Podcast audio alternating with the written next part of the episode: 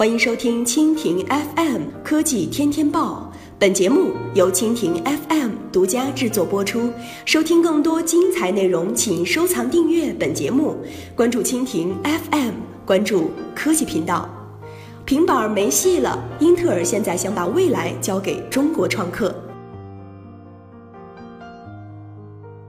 几年前，英特尔还在深圳山寨中心华强北发展平板芯片。如今呢，这家公司又开始寄希望于深圳创客们，推动公司新兴业务的发展。在四月十三号深圳举行的英特尔信息技术峰会上，英特尔延续了一年前对创客扶持战略，并提出了创客爆米花的计划。依托英特尔重创空间加速器的基础，利用英特尔在产品技术和软硬件资源，帮助当下市场上更多的创客。二零一五年的四月，英特尔重创空间加速器计划正式启动。经过一年多的发展，英特尔已经搭建了一个相对成熟的创客初期生态。目前，加速器一共孵化了上千个项目，在线支持项目达到了三千个。对于创意型的初级展示，英特尔会举办多种创客大赛和创业峰会。在创客人才培育上，英特尔设立了印象公社等定期的开发者社区论坛。在资金和品牌上，英特尔还可以提供对接天使资金。虽然英特尔的创客运动进行了一年多的时间，但在最终产品结果上来看，如今这个阶段还没有真正诞生有能力席卷市场的优质硬件。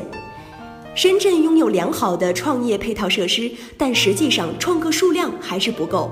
英特尔公司全球副总裁兼中国区总裁杨旭说：“英特尔还是希望首先建立和营造创客的文化和氛围。”按照英特尔的说法，创客的可持续发展可以分为以下四个阶段：第一，扩大创客生力军的规模；第二，帮助创客实现从创意到原型的突破；第三，帮助创客实现从原型到商品的跨越；第四，帮助创新创业者实现业务发展的规模化和创新的可持续性。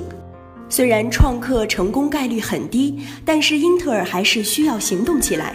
即使一百个创客项目里面只诞生一个优质项目，也是很值得的。杨旭称，创客计划目前还是在摸着石头过河。接下来，英特尔还将仿照美国全美最酷创客真人秀节目，在中国推出中国最伟大创客的真人秀节目。